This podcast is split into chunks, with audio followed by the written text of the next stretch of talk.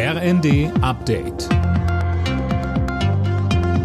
Stündlich neu. Auf den Punkt informiert.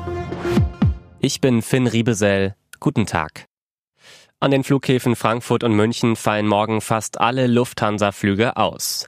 Die Airline reagiert damit auf den von der Gewerkschaft Verdi für morgen angekündigten Warnstreik des Bodenpersonals.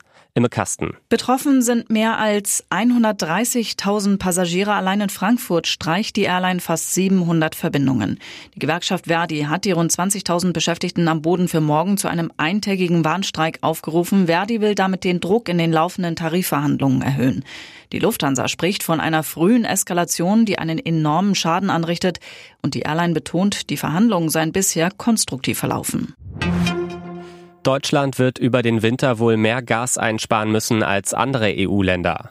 Der am Vormittag von den Energieministern abgenickte Notfallplan sieht vor, dass die Länder bis zum Frühjahr freiwillig je 15 Prozent Gas einsparen, um das Gesamtziel zu erreichen. Einige Länder lehnen das aber ab. Russland zieht sich vom Betrieb der internationalen Raumstation ISS zurück. Das kündigte der Chef der russischen Raumfahrtbehörde Roskosmos an.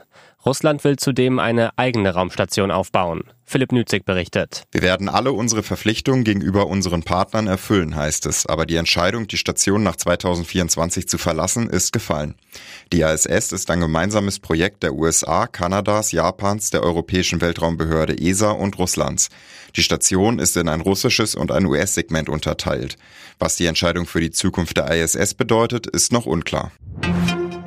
Bei der Frauenfußball-EM steigt am Abend das erste Halbfinale. Dabei treffen die Gastgeberinnen aus England auf Schweden. Morgen spielen dann Deutschland und Frankreich ums Finalticket.